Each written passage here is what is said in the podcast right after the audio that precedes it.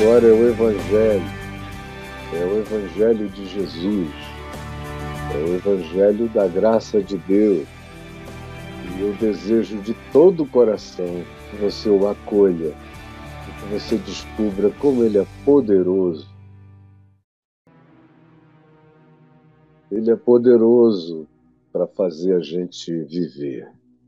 E eu separei um salmo muito forte, embora pouca gente o leia, mas ele é uma leitura que sempre me arrebatou, até por causa das circunstâncias nas quais esse salmo aparece na, no contexto do Evangelho.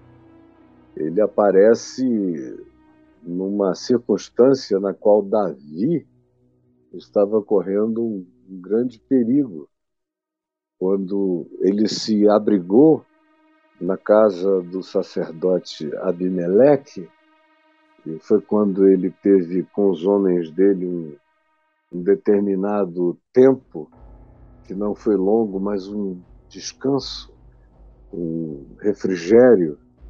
Mas havia uma pessoa chamada Doeg, que era de Edom, era um edomita, do outro lado da, do Rio Jordão, onde hoje é a Jordânia, que era um, um povo, um estado primitivo à parte.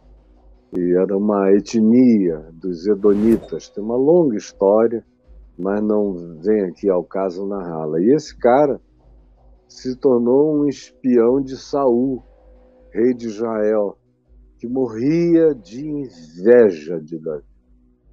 Desde que ele permitiu que Davi fosse enfrentar o gigante Golias, sendo Davi um jovenzinho, e recebeu essa permissão contra os irmãos, contra a impressão dos soldados, porque não tinha ninguém com coragem de enfrentar o gigante de 3 metros e 30 de altura e foi aquele rapaz que não era alto, que não era de alta estatura, ele só era um ruivo bonito e que chegou a encantar depois, quando se tornou uma pessoa famosa, encantou o coração de mulheres e de homens em Israel. Ele se tornou um, um divo da sociedade e também um homem de coragem, de fé, de um monte de coisas que não é aqui a hora de descrever.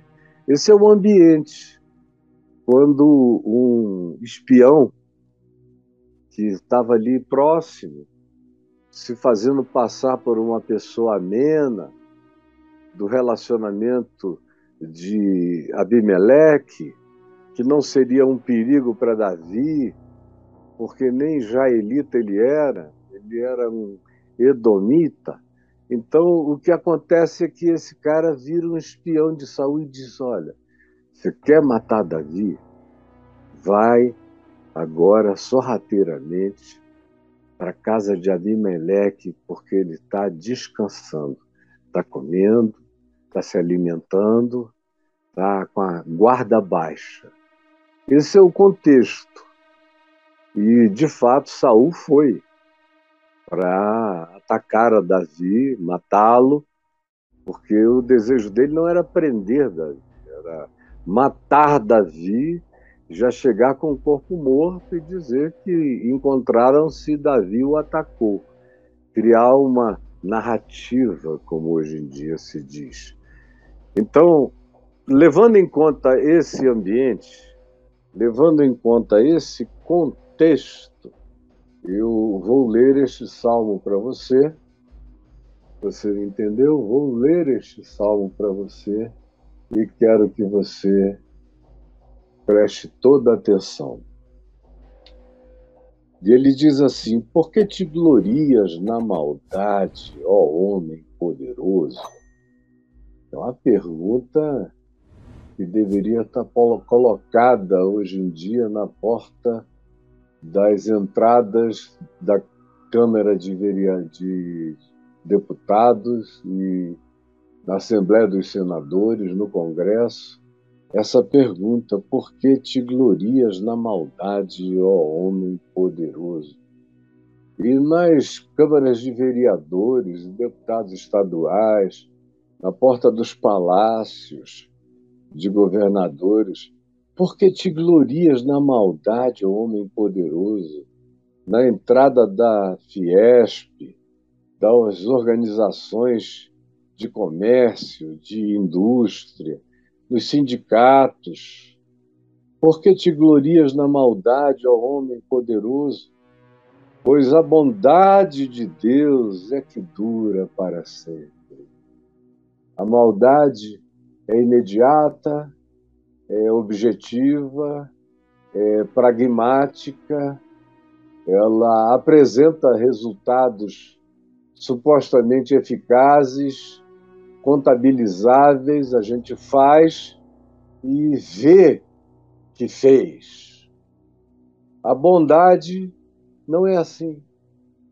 A bondade não apresenta fatos tão imediatos.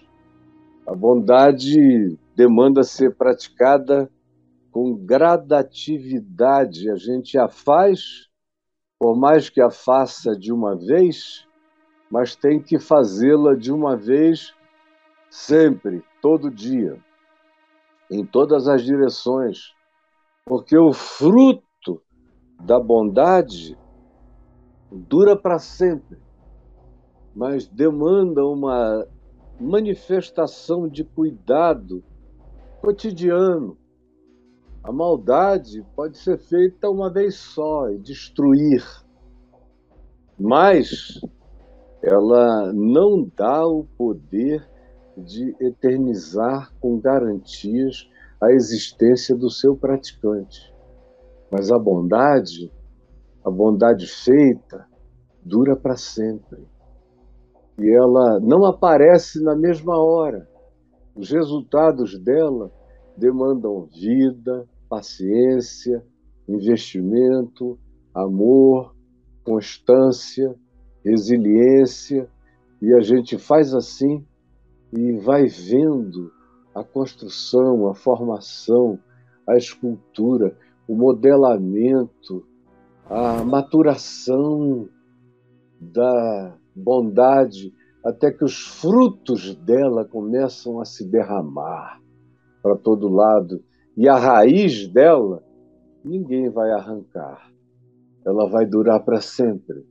É a vida e esses milhares de anos de observação da civilização humana e da presença dos humanos no planeta é que nos permite garantir que é assim.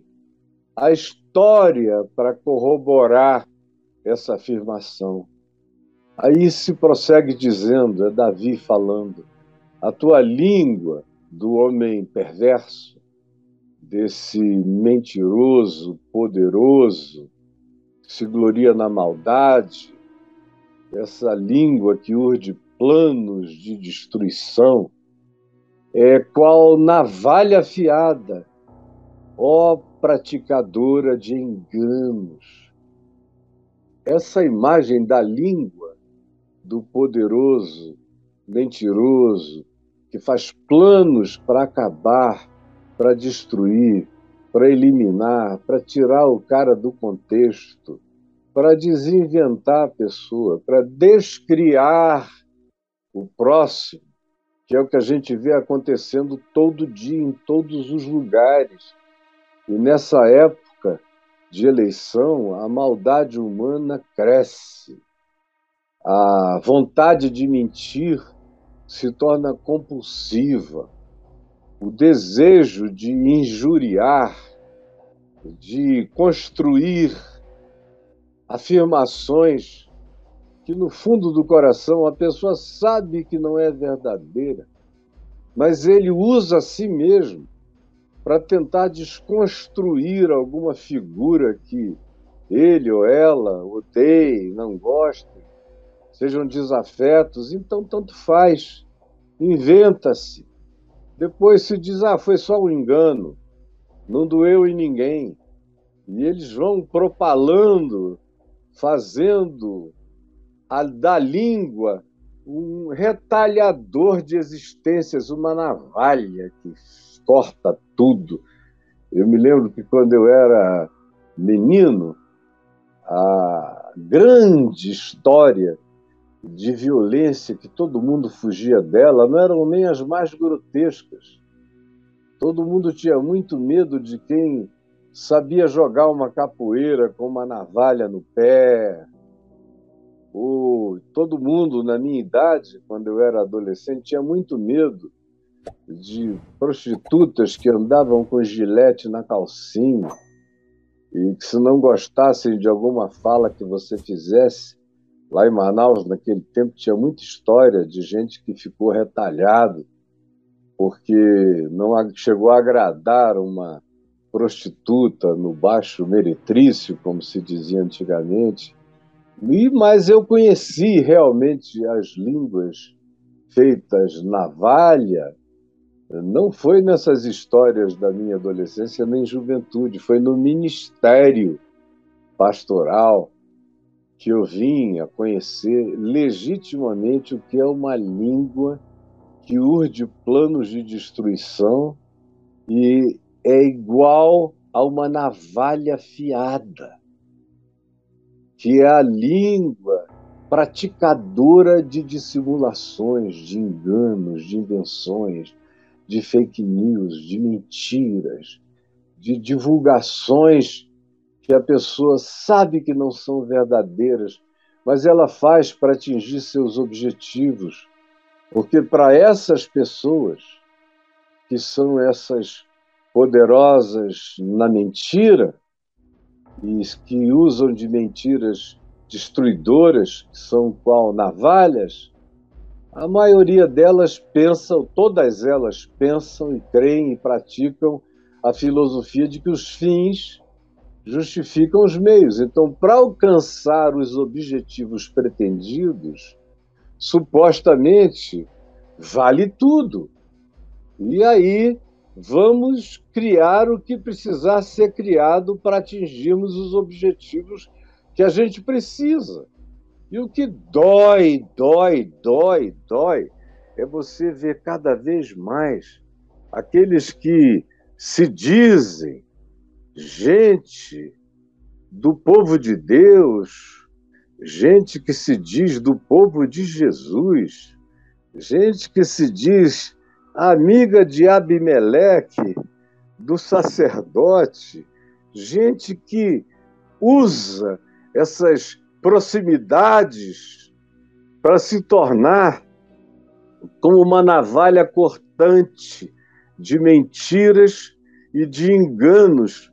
Essa é a grande dor é de ver que o grande núcleo de produção de perversão nesses dias acontece também e ainda se pode dizer sem exagero também e sobretudo nos ambientes daqueles que traem a verdade, os doegues da nossa geração, que entram na casa do Abmelec para receber informações que são trocadas por poder, por ganhos, e é o que a gente assiste toda hora.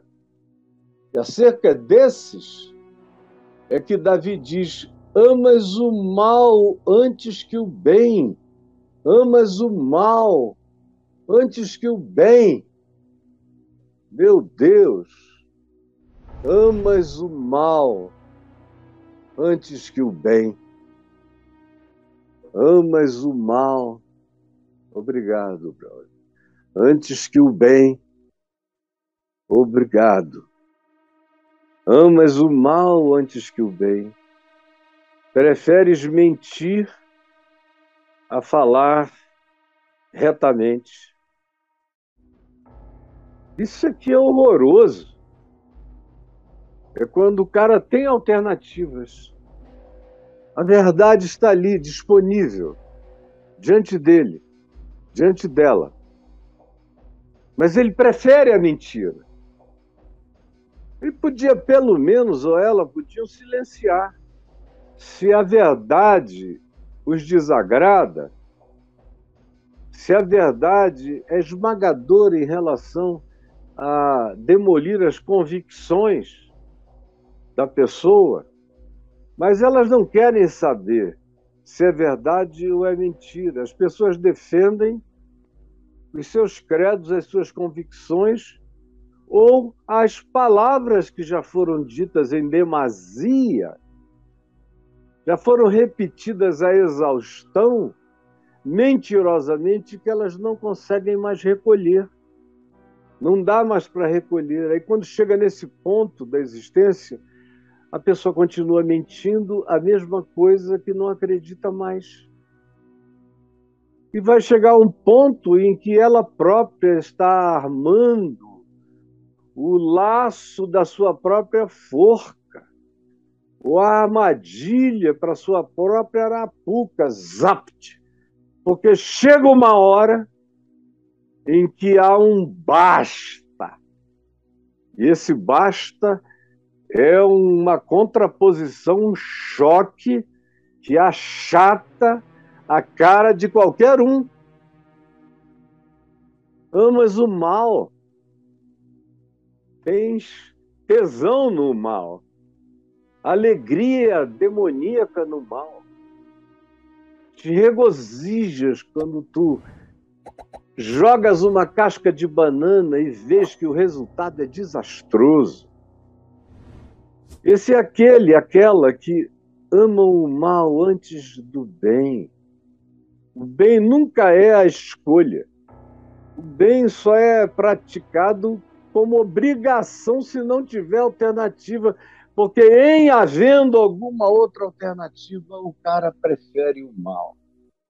Como a gente tem visto hoje aqui na condução do Brasil, quantas alternativas de bem, de coisas boas para fazer, mas aqueles que nos dirigem amam o mal muito antes de qualquer bem preferem mentir.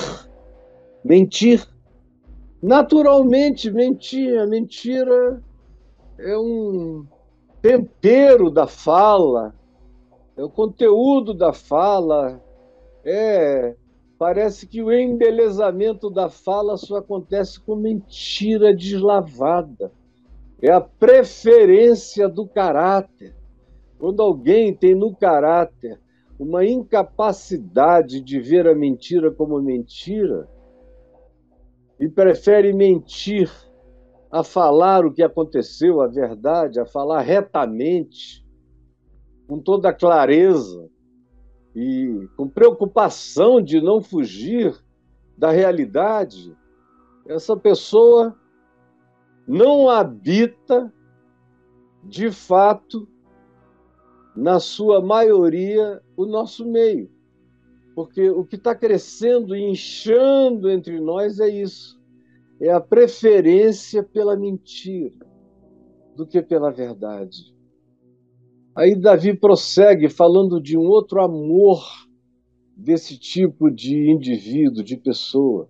Amas todas as palavras devoradoras, ó língua fraudulenta língua estelionatária, língua inventiva, inventora, produtora de irrealidades, construtora de hologramas, de falsidades, amas todas as palavras devoradoras, as palavras que são ditas para destruir, para dizer, olha, não, não foi nada disso não, e conta outra história que o mundo inteiro sabe que não é, mas de algum modo a mentira parece que de maneira imediata conseguiu escapar, ou se desvencilhar de si mesma e prosseguir como uma narrativa possível para aqueles que, mesmo enganados, bebem, sorvem e abraçam a mentira, o engano e o estelionato a fraudulência. Meu Deus, quanta fraudulência entre nós. Também presta atenção, preste atenção. Deus te destruirá para sempre. Preste atenção. Você está brincando disso? Achando que dá para brincar, brincar, brincar, mentir, mentir, enganar, destruir, construir, inventar, esculpir falsidades, criar falsificações aparentemente perfeitas. Jesus disse que não há nada oculto que não venha a ser revelado. Não há nada dito no interior da casa que não venha a ser proclamado da varanda, do telhado, em alto e bom som. É só uma questão de tempo. É só uma questão de tempo, você me entendeu? E eu já vivi o bastante e não sou tão velho assim, mas o interesse de observar a história que me precedeu na civilização humana e o interesse cotidiano nos últimos 50 anos de observar o comportamento humano o tempo todo, sem me dar descanso nessa observação, todos os dias, é que eu tenho certeza absoluta, por tal razão, acerca do que Davi aqui diz: Tu serás extirpado da terra dos viventes, Deus te destruirá. Usando uma linguagem contemporânea, o universo vai acabar contigo. As leis universais, as leis da vida, as leis que, de retorno, as leis de justiça, que às vezes fazem com que o mentiroso morra e a gente não veja o seu justiçamento visível e histórico. No entanto, tenha certeza, ninguém que passou a vida mentindo sobreviverá à mentira para a eternidade. Esses serão aqueles que experimentarão o significado da mentira como uma existencialidade infernosa e infernal. A mentira será a ambiência do que eles experimentem como experiência de eternidade, aonde nada é verdade, aonde a fraudulência é o alimento deles porque serão destruídos pela própria verdade esmagadora de Deus da existência. Há de arrebatar-se, vai ser arrebatado, vai ser arrancado da sua casa, vai ser desenraizado, vai ser extirpado da terra dos viventes. Esse tipo de gente ganha a notícia, o noticiário, as impressões, chocam a sociedade, ou são convergências de assuntos e de conversas, influenciam milhares. De repente, quando a mão de Deus chega, eles são esquecidos, são deslembrados. Sua memória é apagada com uma rapidez na melhor das hipóteses, viram apenas piada do ridículo, do patético, e nada além disso. Os justos, porém, Davi diz, os que andam buscando verdade, justiça, fidelidade, amor, sinceridade com os fatos, aqueles que existem querendo que a vida seja uma extensão do que o amor justo e sincero produzem, hão de ver tudo isso. Eu vou ver como eu tenho visto. Muito do que eu estou dizendo aqui, ou quase tudo do que eu estou dizendo aqui, se baseia no que eu tenho visto. No que eu tenho visto na história e do que eu tenho visto nesses quase 68 anos da história da minha vida e nas observações objetivas dos últimos 50 anos. Os justos veem isso. Muitos de nós não morreremos sem vermos isso, e eu já vi isso inúmeras vezes na minha vida. Aquele que parecia ou aquela que pareciam inatingíveis no mundo inteiro foram atingidos. Muralhas que pareciam inexpugnáveis, indestrutíveis, que caíram da noite para o dia. Fronteiras que pareciam poderosas, de ferro, que se transformaram em palha da noite para o dia. Dogmas, axiomas ideológicos, políticos, doutrinários, religiosos e de várias naturezas serem simplesmente transformados em nada overnight. Você vai dormir com as coisas de um jeito, acorda com elas de outro. Eis o homem que não fazia de Deus a sua fortaleza, que confiava na mentira, na maldade, na safadeza, na esperteza, nos enganos, na dissimulação, nas palavras devoradoras, na língua fraudulenta, confiava na destruição, confiava na dissimulação e na invenção. Eu vou ver você. Eu verei você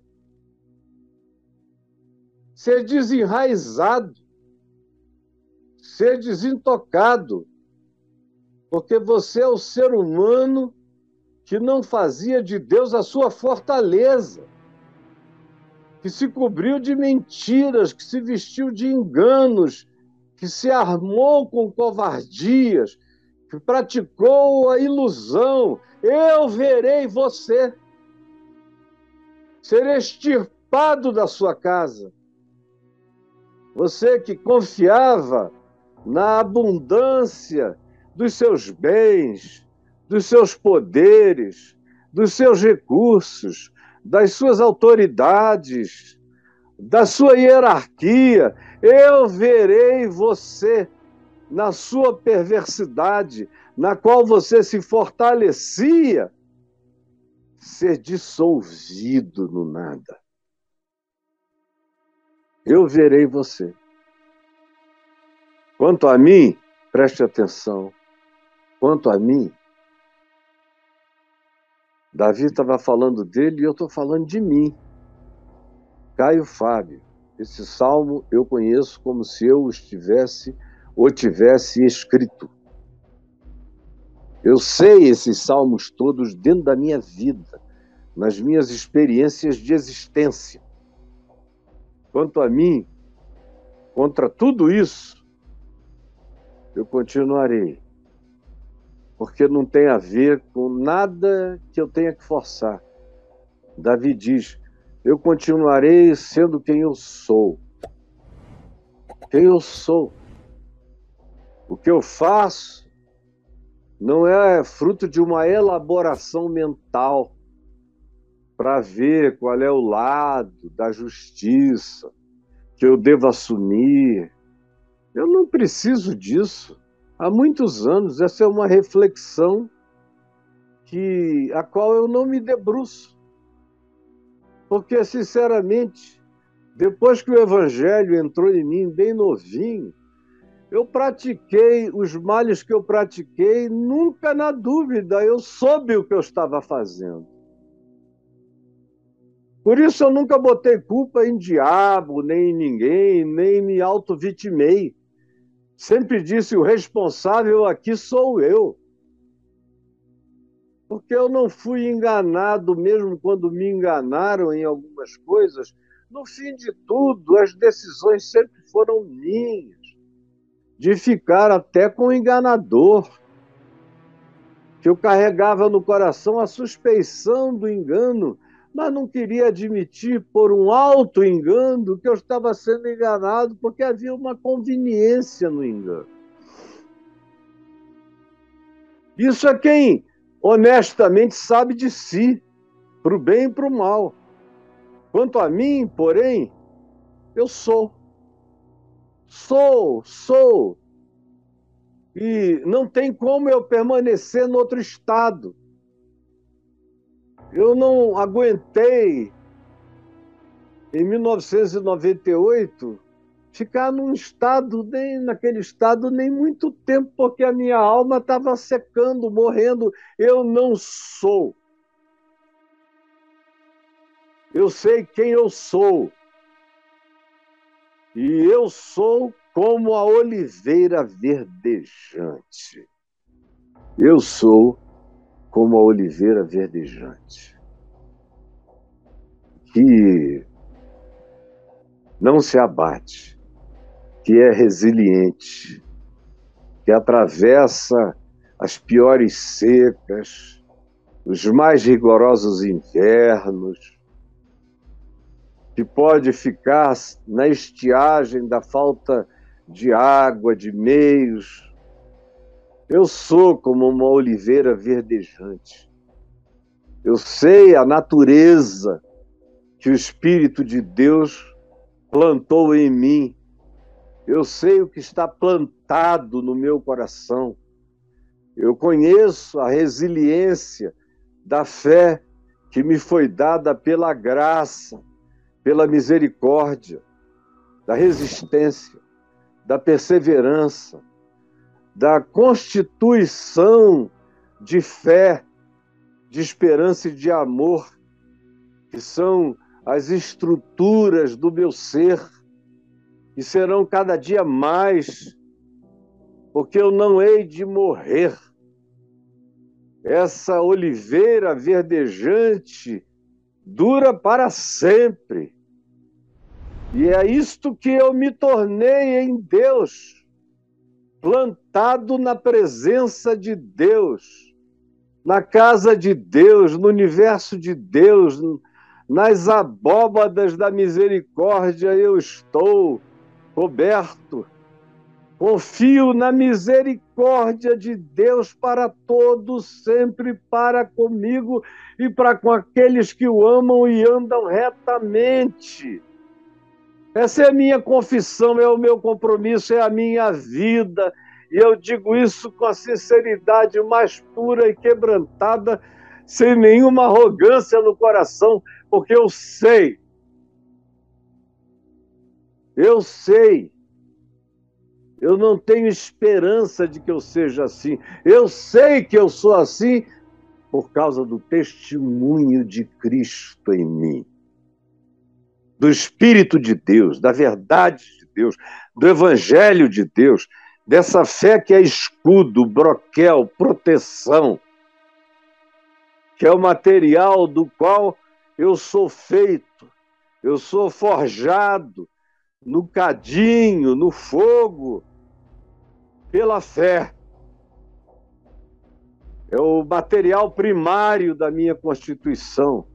Fé, esperança, amor.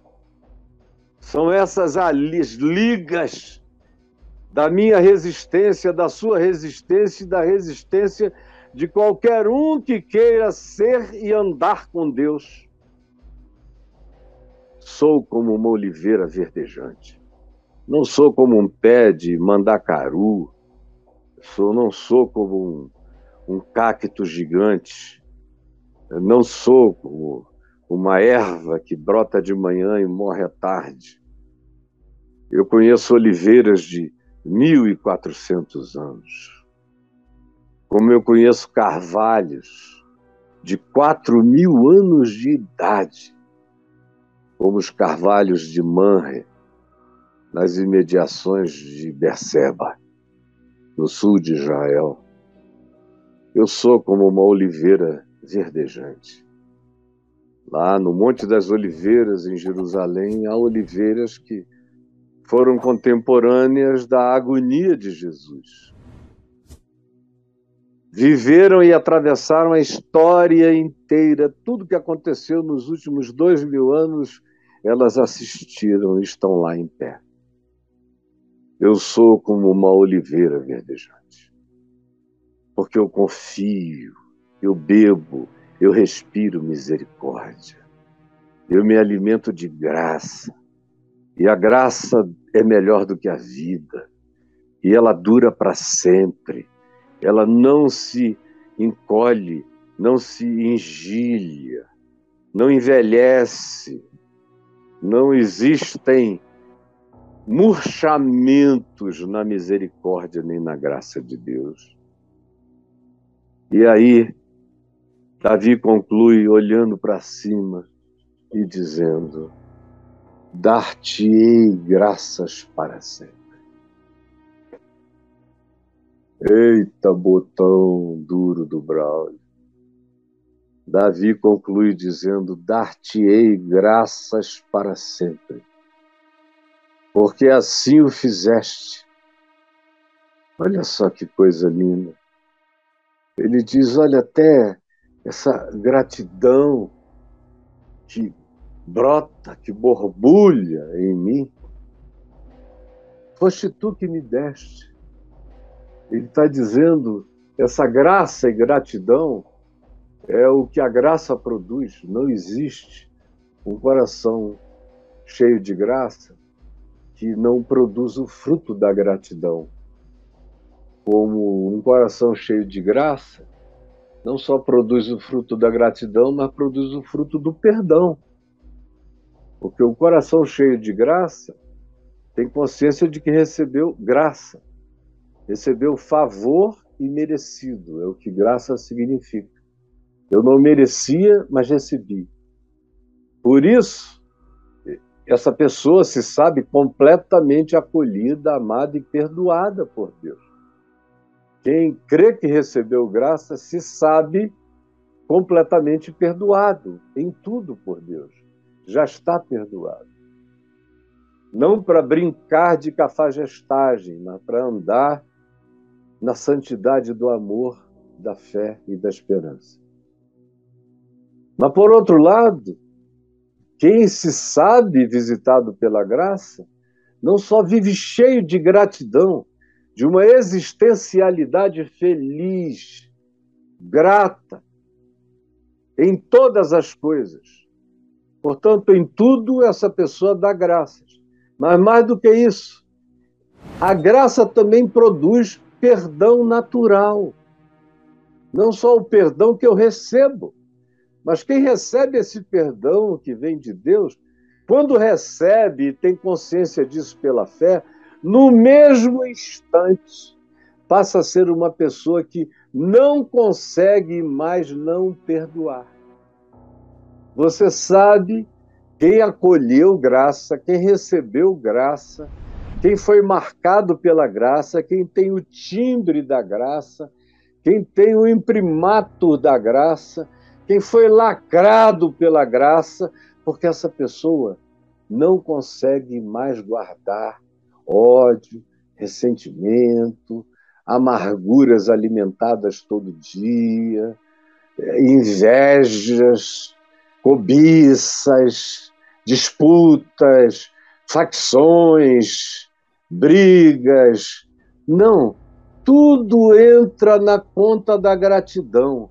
Eu sou eu, os outros são os outros, eu estou feliz com quem eu sou, eu quero é crescer na minha individuação diante de Deus, aprender a ser gente todo dia, mais e mais e mais.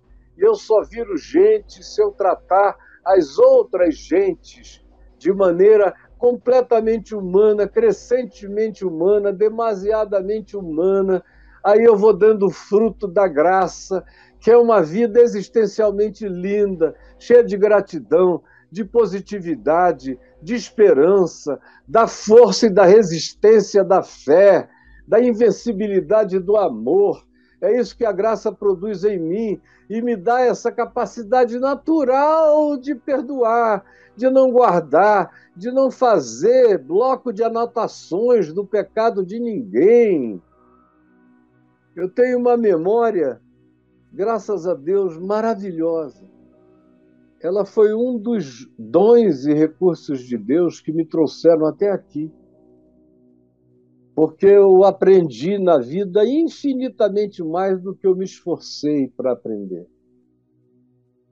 Eu frequentemente descubro que eu sou muito mais aprendido do que eu aprendo, que toda vez que eu me entrego para ser aprendido pelo mundo invisível, pelo mundo espiritual, pelo meu Deus e Pai e pelo meu Cristo e Senhor, quanto mais eu me entrego para ser conhecido, embora eu seja devassado, mas quanto mais voluntário eu sou no meu escrachamento de alma, na minha certeza de ser um flagrante, quanto mais eu me permito flagrar-me diante de Deus, mais a minha humanidade cresce, mais tudo isso melhora, mais a misericórdia em mim se instala e mais perdoar se torna algo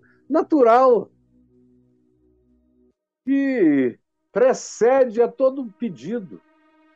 Você pode até ficar triste, ficar chateado de ver como uma pessoa desperdiçou desperdiçou o que só recebeu de amor e te traiu, ou desperdiçou a graça de um bom vínculo e aí negou isso e saiu perdendo, ou não teve coragem de afirmar quem de fato elas sabem que você é e silenciaram diante da mentira contra você.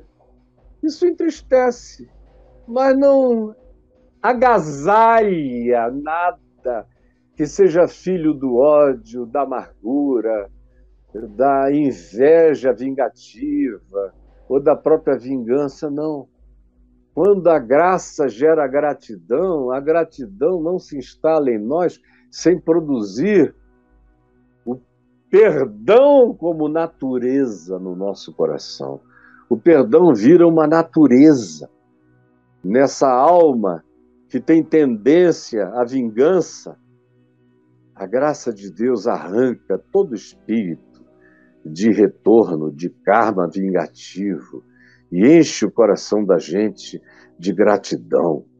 E enche a gratidão, traz o perdão. Porque foi assim que Deus fez para ser. Na tua presença estão os teus fiéis. Aqueles que são teus andam nessa fidelidade.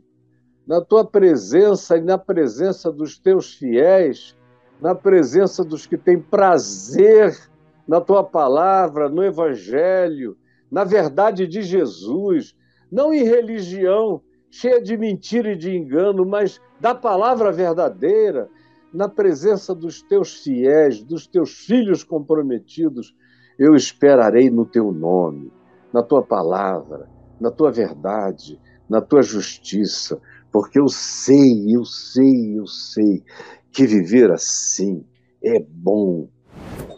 Eu sei que viver assim é bom. Jesus, eu sei que viver assim é bom. Que viver assim é saudável.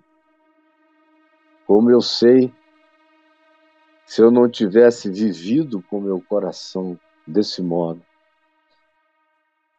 todos os anos da minha vida contigo. E até antes de ti, tu sabes que eu nunca vivi amargurado,